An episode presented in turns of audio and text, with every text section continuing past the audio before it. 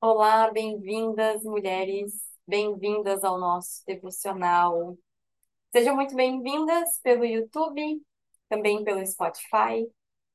Para quem ainda não me conhece, eu sou a Jéssica, sou terapeuta de mulheres e estou aqui com vocês nessa missão de fortalecer o nosso relacionamento com o sagrado, com o divino, que é a primeira relação que a gente precisa cuidar, né? Onde a gente precisa colocar o nosso foco, porque é da onde a gente tira a nossa nutrição, o nosso ancoramento.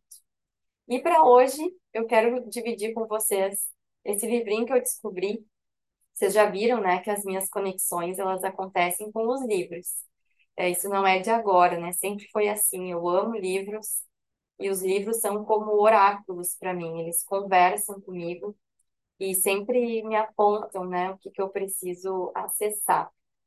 E esse livrinho aqui pulou no meu colo no dia da festa da padroeira da, no, da nossa, da minha cidade aqui, né? Eu, eu estou em Araranguá, moro em Araranguá, e a, a padroeira da cidade é a Nossa Senhora Mãe dos Homens.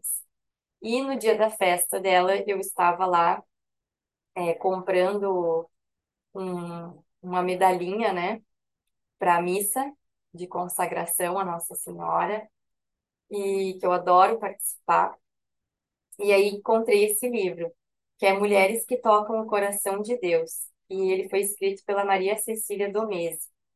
E é muito legal porque ela traz história não só de mulheres bíblicas, né, mas também de mulheres uh, da época moderna, medieval, contemporânea, mulheres que dedicaram a vida a Deus. E só a introdução dela já é uma conexão maravilhosa para a gente. Então, eu quero começar com a introdução. A introdução dela é orar no feminino. Olha só que bonito que ela vai nos dizer sobre a importância de orar e orar nesse feminino. Orar é entrar no coração de Deus, a fé nos diz que ele tudo sabe e tudo vê, inclusive nossos pensamentos. Ele é infinitamente maior do que nossas expressões humanas, mas nós nos expressamos com palavras, gestos, atitudes, imagens humanas. Deus nos acolhe por inteiro e entra em nossa maneira de nos comunicarmos com Ele. Oramos em comunidade, em multidão, junto com alguém, individualmente. Oramos com palavras da Bíblia, cânticos, orações da tradição do cristianismo, o rosário, benditos da devoção popular, fórmulas que aprendemos em família e na catequese. Oramos de forma espontânea, em silêncio, na contemplação, deixando nosso coração se abrir em Deus. Jesus orava mesmo no meio da multidão. Muitas vezes retirava-se para um lugar afastado. Chegava a passar a noite toda em oração falando com o Pai. Ensinou-nos a chamar a Deus de Pai e nos deixou a oração do Pai Nosso. Conversava com Deus em sua língua materna, o aramaico, chamando-o carinhosamente de Abá, Paizinho.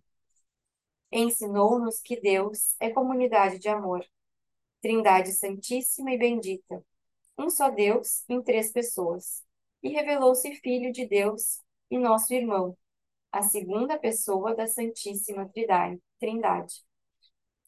Pai é a palavra humana que ativa em nós a gratidão, a confiança, a busca de proteção e nos ajuda a chegar mais perto da presença de Deus como nosso Criador e Cuidador mas a Bíblia mostra também uma dimensão maternal no amor de Deus. Acaso pode uma mulher esquecer-se do seu bebê? Não ter carinho pelo fruto das suas entranhas? Ainda que ela se esquecesse dele, eu nunca te esqueceria. Assim como a mãe consola o seu filho, Deus consola o seu povo. Sobre ele estende suas asas e o carrega assim como a águia que defende seus filhotes. Em muitos salmos está a expressão: Eu me abrigo à sombra de tuas asas. Jesus se valeu dessa imagem ao chorar sobre a cidade que oprimia o povo. Jerusalém, Jerusalém, Você que mata os profetas, profetas e apedrejos que lhe foram enviados. Quantas vezes eu quis reunir seus filhos, como a galinha reúne os pintinhos debaixo das asas, mas você não quis. Em 1978, despertou interesse em teólogos do mundo todo uma afirmação do Papa João Paulo I, na hora do Ângelus, ao dizer que Deus nos ama com um amor que não se apaga, um amor de ternura. Acrescentou: Ele é pai, mas ainda é mãe. Com essa sensibilidade, as páginas que se seguem oferecem um convite a orar no feminino, com a inspiração do testemunho de diversas mulheres. Na maior parte, são mulheres historicamente situadas. Algumas delas, que constam em textos bíblicos, são reais nas, aspirações e na caminhada das mulheres do povo de Deus. Em diferentes épocas, por dentro de diversas culturas e de múltiplas maneiras, elas viveram um amor operante pelo próximo, pela humanidade, pelo bem de todas as criaturas. Amaram aos outros mais do que a si mesmos. Por isso tocaram o coração de Deus, eterno e infinitamente apaixonado por todos os seres por ele criados, remidos, curados, libertados e glorificados. E assim ficamos hoje com tudo isso que significa orar, orando nesse feminino, a Deus Pai e a Deus a Mãe. Um beijo e amanhã eu trago uma história dessas mulheres para vocês.